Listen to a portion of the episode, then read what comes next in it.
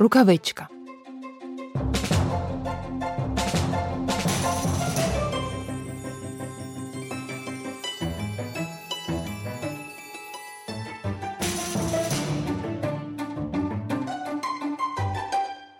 Ішов дід лісом, а за ним бігла собачка.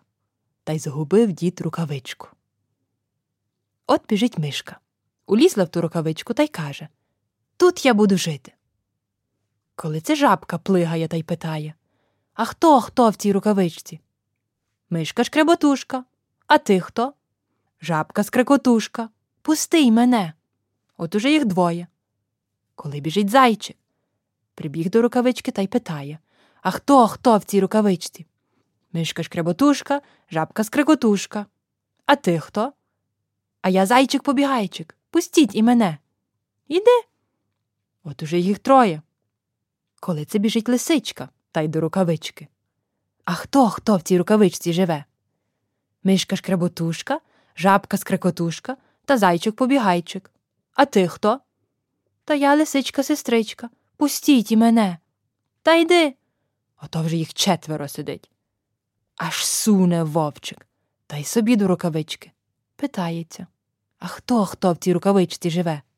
Мишка шкреботушка, жабка скрекотушка, зайчик побігайчик та лисичка сестричка. А ти хто? Та я вовчик, братик. Пустіть і мене. Та вже йди. Уліз і той. Уже їх п'ятеро. Де не взявся, біжить кабан. Хро-хро-хро. А хто хто в цій рукавичці живе? Мишка шкреботушка, жабка скрикотушка, зайчик побігайчик, лисичка сестричка та вовчик братик. А ти хто? Хро-хро-хро. А я кабан і клан. Пустіть і мене. Оце лихо.